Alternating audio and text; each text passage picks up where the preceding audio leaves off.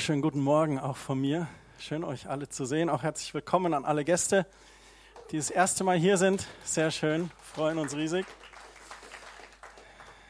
Einige Familienmitglieder sind heute da. Herzlich willkommen. Ja. Und schön auch, dass viele Urlauber zurück sind. Schön, Carlos, deine Stimme wieder hier zu hören. Und Maike auch und einige andere. Finde ich klasse. Ihr seht hier die zwei Spatzen. Ihr habt heute auch alle einen Vogel bekommen. ähm, da kommen wir später noch zu, was es damit auf sich hat. Carlos hat schon angekündigt, Psalm 84 wollen wir uns heute anschauen. Und ein Wort hat mich da immer wieder bewegt, als ich das gelesen habe, und zwar das Wort Heimweh. Hattest du schon mal so richtig Heimweh? Erinnerst du dich daran, wie es vielleicht als Kind war, wenn du nicht bei deiner Familie warst? Manches Kind schreit jetzt vielleicht, ja, yeah, yippie, endlich raus. Aber vielleicht auch die erste Übernachtung im Landschulheim oder Skicamp. Man hatte vielleicht Angst, man hat sich danach gesehnt, wieder bei Mama und Papa, den Geschwistern zu sein. Vielleicht hattest du auch Phasen im Leben, wo du im Krankenhaus warst oder länger dort warst und das war endlich heim wieder. Dieses Wort Heimweh ist tatsächlich ein griechischer Begriff auch. Im Lateinischen ist es dasselbe, das ist Nostalgie. So, wenn du nostalgisch bist, dann sehnst du dich mit Schmerz nach etwas. Altgriechisch Nostos heißt Rückkehr oder Heimkehr und Algos ist der Schmerz, Not, Trauer, das schmerzhafte Verlangen nach Heimkehr. Es ist dieselbe Sehnsucht, die uns dazu treibt, alte Familienfotos zum Beispiel anzuschauen ich bin da nostalgisch. Ich kram immer mal wieder, nicht nur auf der Festplatte, die digitalen Fotos, die seit ihrem Jahr dann sind, sondern gehe dann auf den Speicher, hole den Karton raus und dann wühle ich mich da so durch. Dann bin ich nostalgisch. Es gibt auch anderes Heimweh. Wir waren zum Beispiel zehn Tage im Urlaub in Südtirol. Das war alles super. Die Betten waren okay. Und nach zehn Tagen war es dann auch gut. Boah, war das schön auf der eigenen Matratze. Wieder so gut geschlafen oder den Lieblingskaffee am Morgen daheim. Und wenn wir jetzt geistig drüber nachdenken, dann müssen die Gläubigen auch Heimweh nach Gott und dem Himmel haben. Letzte Woche mit einem jungen Mann korrespondiert, habe ich gesagt, wie geht's denn so? Und er sagt, wow, bisschen gemischt, gerade so Himmelssehnsucht. Und dieser Begriff Himmelssehnsucht, wo wir uns sehnen nach diesem was Offenbarung 21 beschreibt, eine Ewigkeit, wo kein Leid, kein Schmerz, keine Träne, kein Trauer mehr ist.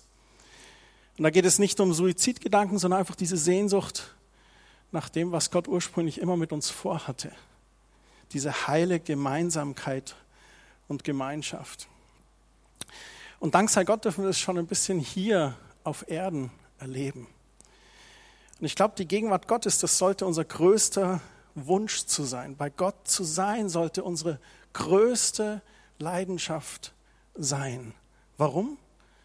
Weil da so viel ist, so viel Frieden, so viel Fülle, so viel Trost, so viel Freude auch, Heilung, Gnade auch, Kraft von ihm. Das hat mich bewegt, als ich den Psalm gelesen habe. Psalm 84 ist ein Psalm von den Söhnen Koras. Wer war Korah? Korah diente in der Wüste bei der Stiftshütte. Und später wurde seine Familienlinie auch Diener im Tempel. Sie gehörten zum Geschlecht der Leviten. Der Stamm der Leviten, der war dafür verantwortlich, für den Tempel zu sorgen. Korah war auch der Mann, der während der Zeit in der Wüste eine ganz krasse Rebellion gegen Mose und seine Führung anzettelte. Und äh, Korah war teilweise echt ein böser Typ und er starb für seine Rebellion sogar. Aber durch Gottes Gnade wurde die Familie wiederhergestellt und viele der Psalmen sind eben von den Söhnen Korahs geschrieben. Und dieser Psalm ist auch schon wie letzten Sonntag ein schönes Bild von Gottes Barmherzigkeit und Gnade. Wenn du in der Bibel schaust, die Söhne Korras, die werden so als Torwächter, als Tempeldiener bezeichnet. Ähm, ich weiß gar nicht, wer heute Begrüßung gemacht hat, aber das waren so die Söhne Koras, die heute begrüßt haben, oder die, die Töchter Koras.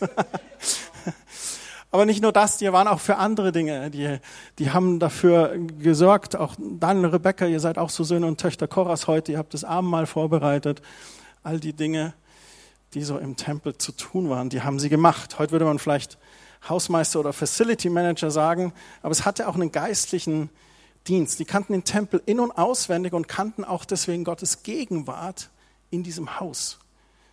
Und jetzt hört mal, wie leidenschaftlich es da beginnt im Psalm 84, Vers 1 bis 3. Ich lese heute aus der Schlachter-Übersetzung. Wie lieblich sind deine Wohnungen, o Herr der Herrscher. Meine Seele verlangt und sehnt sich nach den Vorhöfen des Herrn. Nun jubeln mein Herz und mein Leib dem lebendigen Gott zu. Als ich das gelesen habe, dachte ich, hey, bin ich jetzt hier im Hohelied oder im Psalm 84? Da ist so viel romantisch, so viel Leidenschaft, so pure Hingabe drin. Und ich glaube, der Psalm beschreibt so ein bisschen, was es bedeutet, Heimweh nach Gott zu haben, Heimweh nach Gottes Gegenwart. Da sprechen sie vom Tempel und dem Platz, den dieser auch im Leben des Volkes Gottes im alten Bund einnahm. Es ist nicht wie heute, wo wir durch den Heiligen Geist Gott überall erleben könnten. Damals wohnte Gottes, damals wohnte Gottes Gegenwart eben im Allerheiligsten in der Wüste oder später dann im Tempel. Sie hatten ja da die Stiftshütte. Wir kennen das auch gut vom letzten Regionalcamp, der Ranger, das Thema Stiftshütte. Und dort in Gottes, war Gottes Gegenwart vorhanden. Sie hatten die Bundeslade dort im Zelt und es wurde immer mit dem Volk Gottes bewegt. Und als David König wurde, stellte er die Bundeslade und das Zelt auf den Berg Zion. Und später wurde dort der erste Tempel gebaut durch König Salomon. Und er baute auch den Tempel genau auf diesem Berg Zion.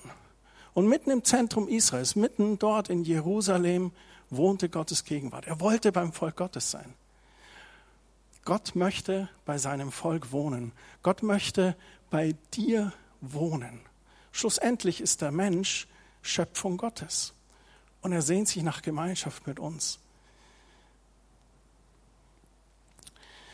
Und dort beim Tempel, da erlebten die Menschen Gott. Seine Gegenwart, sie erlebten Sündenvergebung durch Opfer. Es war ein Ort des Heils, der Erlösung und des Friedens. Sie schätzten diesen Ort so sehr, dass sie ihn so in ihren Liedern besangen und leidenschaftliches Heim wieder nach hatten, nach Gottes Gegenwart. Meine Seele verlangt und sehnt sich nach den Vorhöfen des Herrn. Nun, im Vers 4 heißt es dann, hat doch der Sperling ein Haus gefunden und die Schwalbe ein Nest für sich, wo sie ihre Jungen hinlegen kann. Deine Altäre, o Herr der Herrscher, mein König und mein Gott. Man hört hier auch voll den Respekt der Söhne Choras. Sie sagen, du bist der Herr der Herrscher. Mein König, mein Gott. Boah, das drückt ganz viel aus. Da ist echt Ehrfurcht vor Gott.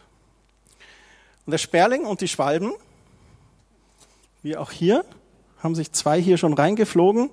Die haben gesagt, wir wollen heute ganz vorne sein im Allerheiligsten die finden ihr Zuhause im Tempel. Sie waren dort sicher, wo sie ihre Jungen hinlegen konnten. Finde ich ein starkes Bild. Ohne Angst vor Feinden konnten sie da Familie gründen. Und genauso darf Gottes Volk sein Zuhause in Gott haben und seine Sicherheit in ihm finden. Vögel in der Bibel sind Symbole des Lebens und der Freiheit. Und hier heißt es, dass sie in der Nähe Gottes leben, frei und unbelastet. Sie legen ihre Jungen dahin. Mit anderen Worten, sie haben einen sicheren Hafen im Tempeldach gefunden. Wir sind gesegnet, wir dürfen einem Haus leben und wir haben vorne und hinten an den Dachrinnen immer Spatzennester. Und das ist okay, die machen keinen Dreck in die Rinnen oder so, die sind da einfach und die leben da. Anscheinend fühlen die sich wohl da in der Kreuzstraße. Die haben ihr Zuhause dort gefunden, die nisten da und ziehen ihre Jungen auf.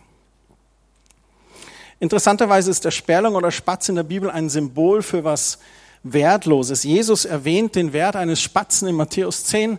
Er sagt, verkauft man nicht zwei Sperlinge um einen Groschen? Und doch fällt keiner von ihnen auf die Erde ohne euren Vater. Bei euch aber sind selbst die Haare des Hauptes gezählt. Darum fürchtet euch nicht, ihr seid mehr wert als viele Sperlinge. Du bist mehr wert als viele Sperlinge. Kann es sein, dass Spatzen und Sperlinge diejenigen repräsentieren, die wertlos sind, die aber in Gott einen Wert haben? Dass das der Segen ist, dass Gott Menschen findet, die sich wertlos fühlen und ihnen aber Wertigkeit gibt?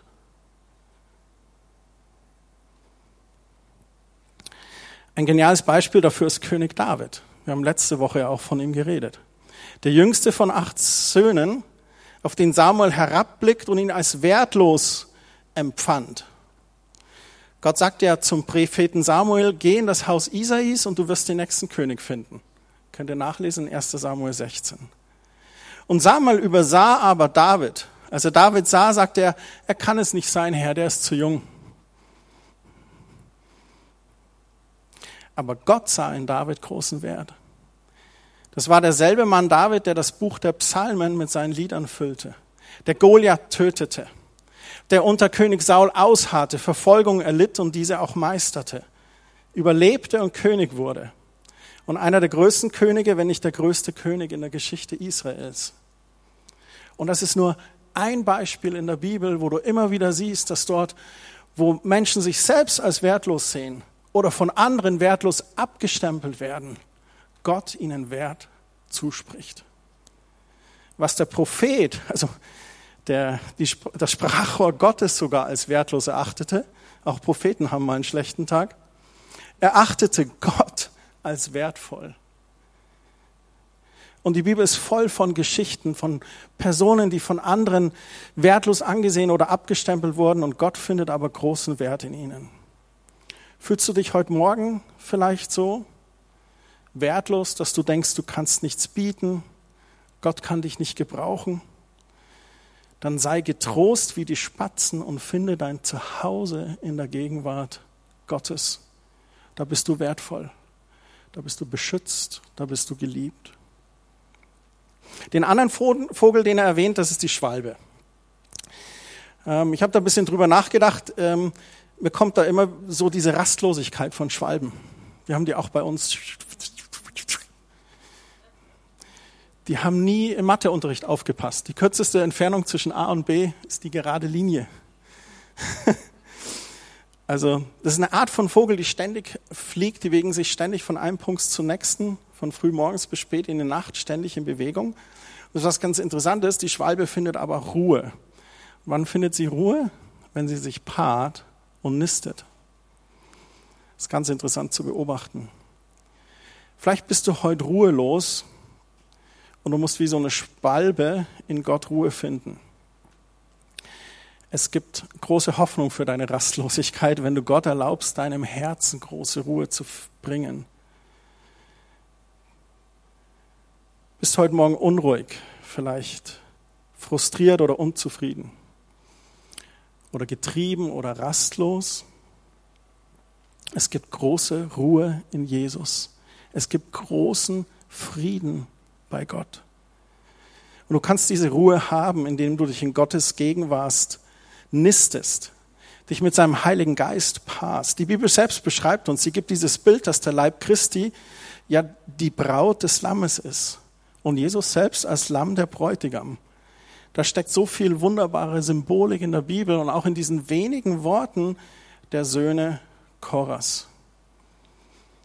Was bedeutet das für uns heute Morgen? Dass wir auch wie die Spatzen und Schwalben im Haus Gottes nisten, dass wir dort unsere Wohnung aufschlagen und unsere Jungen aufziehen.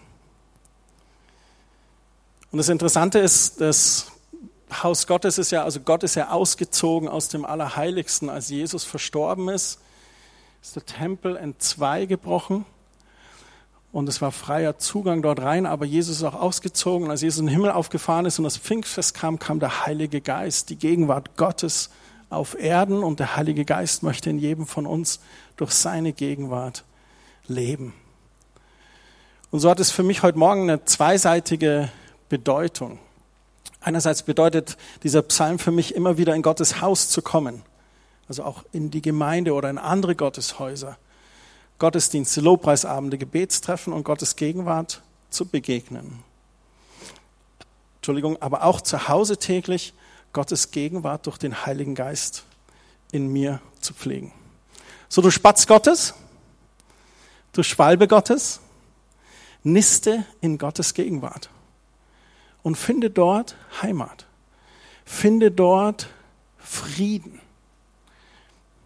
Niste in der Gemeinde, aber niste auch bei dir zu Hause im stillen Gebetskämmerlein. Täglich, Tag für Tag. Schlag in Gottes Gegenwart dein Zelt auf oder bau dort dein Nest. Es geht dann weiter im Psalm 84 und da geht es so ein bisschen um Tragödien und Siege. Da heißt es von Vers 5 bis 7, wohl denen, die in deinem Haus wohnen, sie preisen dich alle Zeit. Wohl dem Menschen, dessen Stärke in dir liegt, wohl denen, in deren Herzen gebahnte Wege sind. Wenn solche durch das Tal der Tränen gehen, machen sie es zu lauter Quellen und der Frühregen bedeckt es mit Segen. Hier sprechen sie vom Lob Gottes und von denen, die ihre Stimme zum Lob und zur Anbetung Gottes erheben. Sie sprechen auch davon, wie gesegnet diejenigen sind, die Kraft im Herrn finden, die da anzapfen in Gottes Gegenwart, die Stärke dort finden. Und dann sagt er, dass wenn wir durch das Tal der Tränen gehen, es zu einem Ort des Frühlings wird. Das hebräische Wort hier für weinen oder Tränen ist Baka oder Baka. Ich sage das, weil in den englischen Bibeln steht zum Beispiel, sie gehen durch das Tal von Baka und sie verwandeln es aber in eine Oase, wo frisches Wasser zu finden ist. Wasser ist in der Bibel immer ein Symbol für Leben. Wasser ist lebensnotwendig. Wir wissen das. Wir brauchen das zum Leben. Und sie beschreiben, dass diejenigen, die so sind, wenn sie durch dieses Tal der Tränen gehen, dann machen sie es zu lauter Quellen. Ich finde das so ein starkes Bild oder auch Zeugnis über die Frucht von Anbetung, von Lobpreis, über die Frucht vom Vertrauen auf den Herrn, dass er solche Tränentäler zu frischen Quellen verändert. Dass er vielleicht Tragödien, durch die du gerade gehst, zu Siegen verwandeln kann und möchte. Wer in Gottes Haus wohnt, wer einen Preis, wer gebahnte Wege in seinem Herzen hat, also vorbereitete gerade Wege und seine Stärke in ihm hat, der, glaube ich, kann solche Täler in Oasen und in Siege verändern. Und ich möchte mehr davon in meinem Leben haben.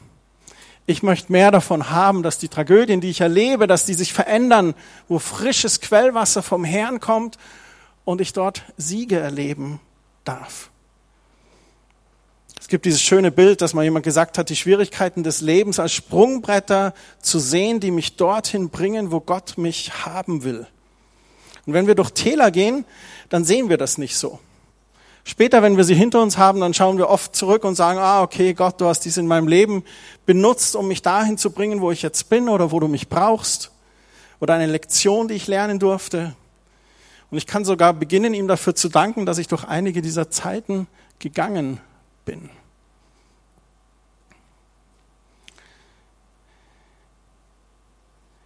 Ich glaube, jeder von uns hat so Täler schon erlebt. Die einen mehr, die anderen weniger. Ich glaube, es ist wichtig, dass wir als Nachfolger Jesu dieses Tal der Tränen auch verstehen. Mein Vater, der starb im Juni und ich habe euch allen eine E-Mail auch geschrieben, euch informiert. Und es war mir sehr wichtig, euch zu informieren, weil ganz viele einfach gebetet haben, für ihn gebetet haben. Und viele von euch haben ganz herzlich auf die Nachricht reagiert.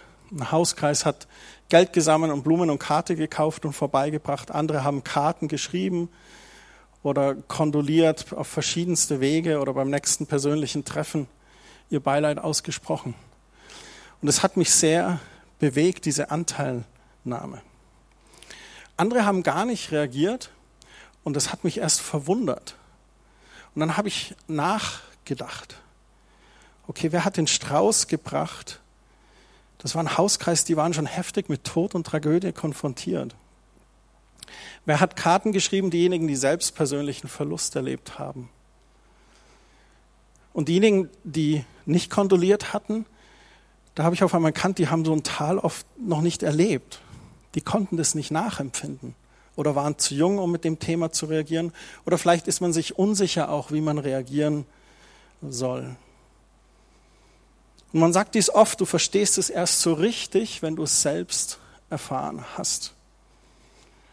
Und das ist bei ganz vielen Themen im Leben so, das stimmt. Aber Gott sei Dank haben wir den Heiligen Geist der Liebe und Barmherzigkeit in uns und wir dürfen auch ohne eigene Erfahrung uns durch Gottes Geist leiten lassen. Vielleicht sagst du auch, ah, ich wusste nicht, was ich sagen sollte. Am besten einfach und kurz die Wahrheit. Mein herzliches Beileid. Wie geht's dir jetzt? Und dann möchte ich uns als Gemeinde ermutigen, mit hörendem Ohr und betendem Herzen durch die Welt zu gehen, zu hören, wo ein Schmerz ist, mit betendem Herzen von Gottes Geist zu empfangen, was zu tun ist. Und ich möchte euch selber auch um Vergebung bitten, wo ich versagt habe, wo ihr durch Tragödien oder Täler gegangen seid und ich habe das nicht anerkannt oder honoriert, ich habe nicht reagiert. Jesus war bewegt von Barmherzigkeit, heißt es an vielen Stellen in den Evangelien. Er hat ein weiches Herz, das sich von den Tragödien seiner Mitmenschen hat bewegen lassen. Er sagte nicht, ah, oh, ich kann jetzt nicht zuhören, schon gar nicht jemanden heilen, das steht heute gar nicht auf dem Programm. Ich habe doch einen Auftrag, ich muss nach Jerusalem die Welt retten. Habe ich keine Zeit für solche Lappalien wie die Sünden einer Prostituierten oder die toten und kranken Söhne und Töchter Israels. Ich habe ein Kreuz zu tragen. Das hat Jesus Gott sei Dank nicht gesagt. So war Jesus nicht gestrickt. So war nicht seine Herzenshaltung. Bewegt von Barmherzigkeit hielt er inne, hörte vom Vater und handelte. Das ist für mich so ein starkes Beispiel. Was ist unsere Herausforderung für das Tal der Tränen?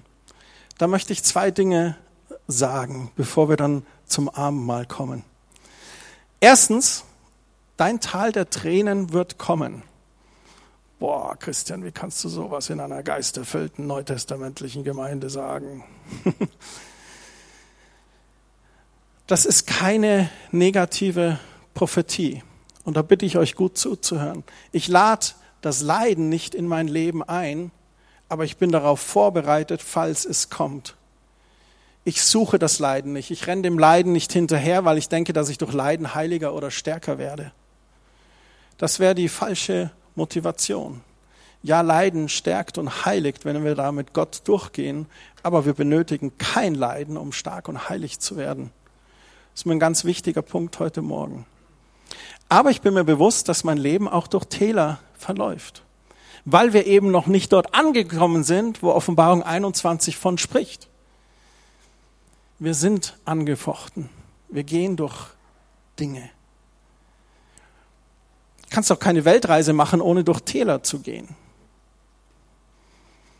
Es gibt eine gewisse Stärke und ein Vertrauen in Gott, das durch Leiden hervorkommt. Manche Dinge im Leben kommen durch Leiden in uns hervor. Jetzt zwei ganz banale Beispiele. Wie hast du es laufen gelernt? Aufstehen, hinfallen, aufstehen, hinfallen, aufstehen, hinfallen. Stell dir vor, du wärst beim ersten Hinfallen sitzen geblieben. Den Schmarrn mache ich nicht mehr mit. Meine Eltern, die spinnen ja, das ist ja Sadomasochismus. Es tut doch weh, wenn man hinfällt. Nein, du wurdest gefördert. Man nennt das Frühförderung. Man hat dich dazu gebracht, nicht aufzugeben, dran zu bleiben, und dann, tata, man läuft. Das ist so klasse. Dasselbe beim Radfahren lernen. Als ich Radfahren gelernt habe, da war ich, ich, ich war da immer so ein bisschen ein Spätzünder. Ich habe sehr spät schwimmen gelernt und auch sehr spät Radfahren. Ich habe Radfahren gelernt am, am äh, letzten Tag vor meiner Einschulung in die erste Klasse. Also wirklich spät. Meine Schwester, die Christiane, hat es mit mir gemacht. Sie hat mich hinten am Sattel so gehalten, ich habe mich draufgesetzt und jetzt dreht mal Christian. Haben es so ein paar Mal probiert. Und dann habe ich es nochmal gemacht. Und dann bin ich so, weiß nicht, so einen Garagenhof hintergefahren, dann war ich am Ende. Und dann dachte ich so, oh, jetzt könnt sie mal loslassen. Und dann rufe ich so, Christiane, dann höre ich von ganz weit hinten eine Stimme, ja, nein, sie hält mich nicht mehr fest, bumm. Und bin voll umgefallen. Genau, das Vertrauen in mir war nicht groß genug. Aber ich konnte Fahrrad fahren dann. Oder er kennt den Schmerz und die Tränen beim Sport oder Muskelkater danach. Warum setzen wir uns diesen Leiden aus? Weil wir wissen, dass sie uns stärker machen. Und ich möchte dich heute Morgen ermutigen, nicht vor den Tälern deines Lebens davon zu laufen. Ganz im Gegenteil, vertrau deinem großen Gott. Durchschreite sie voller Bewusstsein seiner Treue und Stärke in dir. Gott steht uns bei. Und es gibt Situationen, die sind nicht leicht. In den Seligpreisungen Matthäus 5 sagt er, dass wir Verfolgung um des Wortes willen erleiden werden. Jakobus spricht davon, achtet es für lauter Freude, wenn ihr in mancherlei Anfechtungen geratet. Warum? Weil Freude das, äh, weil Anfechtung das und das und das gebiert und schlussendlich Glauben und Kraft. Jesus selbst sagt in Johannes 16, in der Welt habt ihr Bedrängnis, aber seid getrost, ich habe die Welt überwunden. Und Paulus ermutigt euch, schaut auf Jesus Christus, gekreuzigt und auferstanden, den Anfänger und Vollender unseres Glaubens. So Täler kommen, aber seid getrost, haltet an Jesus fest, er ist eure Stärke. Und das Zweite, was ich sagen möchte, in der Tragödie im Tal, da wollen wir am liebsten alles wegschmeißen, den Kopf in den Sand stecken. Prokrastinieren heißt das neue Modewort. Außer du bist so ein High-Performer, der ständig auf einer Skala seiner Energieebene von 1 bis 10 auf 12 rumreitet. Deswegen braucht es, wie der Psalmist sagt, gebahnte Wege im Herzen. Ich glaube, wir müssen und dürfen als Christen eine Grundsatzentscheidung treffen, bevor wir im Tal eintreffen. Ich werde trotz allem meinem Gott vertrauen. Ich glaube, das ist wichtig für uns. Und wenn es eins gibt, was ihr heute mitnimmt, nebst diesem Spatz, der ist für euch, klemmt den euch an eure Bibel zu Hause für die stille Zeit, damit ihr euch erinnert, wie wertvoll und friedvoll Gott euch Nistplatz geben möchte. Aber wenn ihr euch eins mitnimmt für diese Woche neben diesen Spatzes, bitte nehmt es mit, macht euch diese Wochen Gedanken über eine Grundsatzentscheidung, wie reagiere ich, wenn ein Tal kommt. Was werde ich tun? Es braucht diese gebahnten Wege im Herzen. Ich habe mich mal entschlossen, ich werde ihm trotz allem anbeten und loben. Werde ich weinen? Werde ich zweifeln? Ja. Aber dann werde ich ihn anbeten und loben. Ich möchte in seiner Kraft gehen. In meiner Schwäche ist Gott stark. Ich möchte, wie Jesaja es sagt, meine Schwingen emporheben wie ein junger Adler und die Kraft des Heiligen Geistes aus dem Tal in himmlische Höhen wieder emporschweben. Und ich weiß, das Bild wird oft im Predigen genutzt, aber es ist tatsächlich so, der Adler breitet die Schwingen aus und lässt den Wind den Rest tun. So ein schönes Bild. So meine Frage an dich heute Morgen, bist du vorbereitet auf die Täler, die kommen werden? Bist du gefestigt in Gottes Wort, damit du auf festem Fels stehst, wenn der Sturm kommt? Wenn die Gedanken dir den Schlaf rauben wollen, kommt Lobpreis, Anbetung und Dank von deinen Lippen. Ist Gott dein festes Fundament und Gottes Haus deine Priorität in den Krisen des Lebens? Ich bin immer wieder schockiert, wie schnell Menschen an Gott zweifeln, wenn Tragödien kommen. Ist es nicht gerade in den Tragödien, dass sich dein Gott beweisen kann?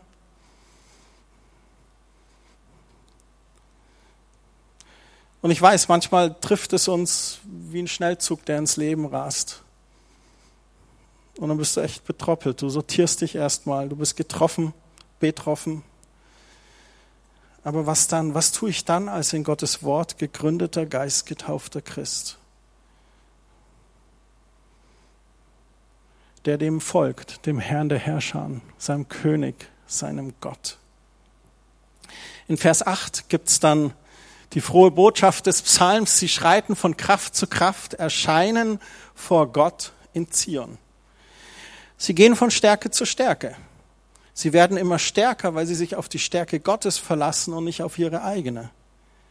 Sie werden nicht stärker in der eigenen Stärke, sie werden stärker in seiner Stärke. Und das könnt ihr euch hier dick unterstreichen, erscheinen vor Gott in Zion. Zion ist der Ort, wo die Bundeslade stand, wo Gott wohnte, wo der Tempel war. Du gehst von Stärke zu Stärke, wenn du vor Gott erscheinst in seiner Gegenwart.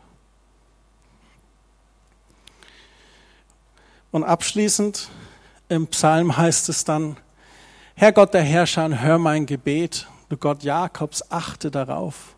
O Gott, unser Schild, sieh doch Blick auf das Angesicht deines Gesalbten.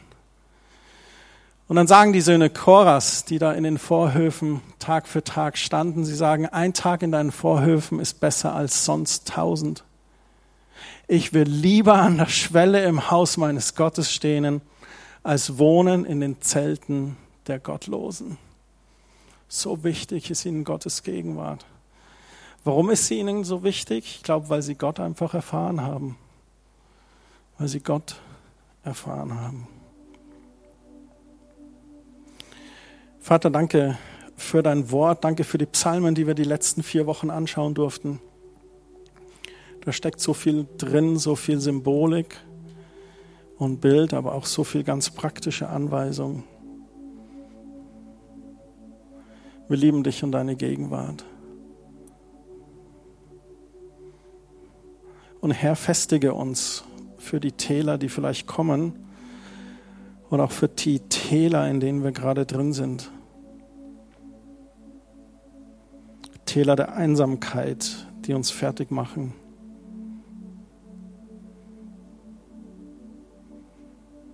Schenk du da deine Gegenwart und schenk du Wegbegleiter, dass Einsamkeit geht. Täler der Trauer, wo wir gerade liebe Menschen verloren haben.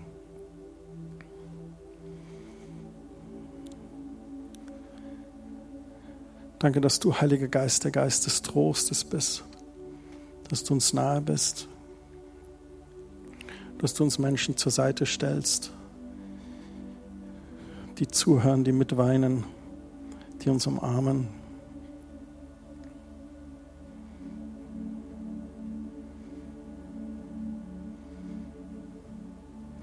Und Herr, so viel Täler der Krankheit. Wir haben wir vor dem Gottesdienst schon für gebetet.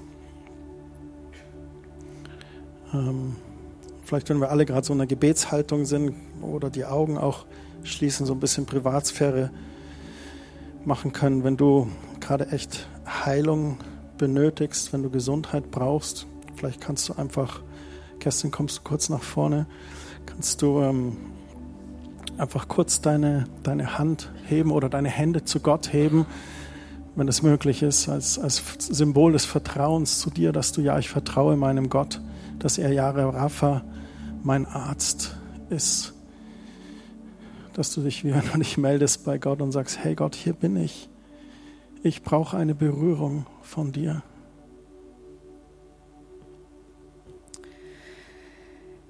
Yahweh Rapha, unser Arzt. Du hast Jesus gesandt mit dem Blut der lauter spricht als jeder Name, der ein Arzt diagnostizieren kann, der über dein Leben sprechen darf oder was in deinem Körper jetzt gerade agiert. Der Name Jesus Christus und das Blut Jesus Christus wiederherstellt und heilt, erlöst, durchbricht und macht neu. Und ich danke dir, Vater, für Heilung, die wirklich geschehen Du bist ein Gott, der gestern, heute und in alle Ewigkeit Wunder tut. Und wir glauben an dein Wort, wir glauben dich, wir suchen nicht der Wunder, wir suchen dich. Und wir suchen das, was du so freiwillig schenkst und geben möchtest. Und so bete ich, dass du jeder Körper durchströmst, jede Zelle wie repariert und jeder Nerv jede Organ, jede Krankheit einfach verschwinden lässt und einrenkst in jeder einzelne Mensch, der das so dringend nötig hat, Vater. In Jesu Namen. Amen. Die letzten zwei Verse des Psalms heißen dann, Gott der Herr ist Sonne und Schild. Der Herr gibt Gnade und Herrlichkeit. Wer in Lauterkeit wandelt, dem versagt er nichts Gutes. O Herr der Herrscher, wohl dem Menschen, der auf dich vertraut. Amen.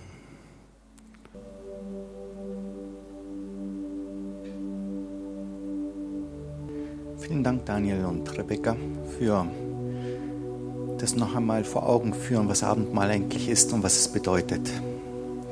Und in dieser Kraft des Abendmahls dürfen wir auch wirklich in diese neue Woche hineingehen und dabei den Psalm 84 im Hinterkopf behalten. Jedes Mal, wenn wir durch einen Tal der Tränen gehen, die Himmelspforten sind offen. Jesus streckt seine Arme aus. Ich danke dir für das Bild, Christian, was du gegeben hast. So schön der Urlaub auch ist, die Matratze zu Hause ist einfach besser. Bei Jesus zu sein ist einfach besser.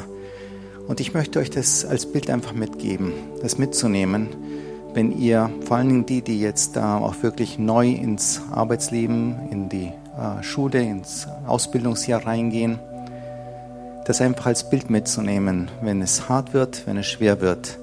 Ihr könnt euch immer bei Jesus ausruhen. Ihr dürft immer bei ihm neue Kraft danken. Es ist eine Grundsatzentscheidung, sich dafür zu entscheiden, wieder seine eigene Matratze zu benutzen. Und ich möchte euch jetzt segnen. Ich segne euch im Namen des Vaters und des Sohnes und des Heiligen Geistes, das euch Kraft gibt und euch neuen Mut schenkt, in diese neue Woche hinauszugehen. Amen.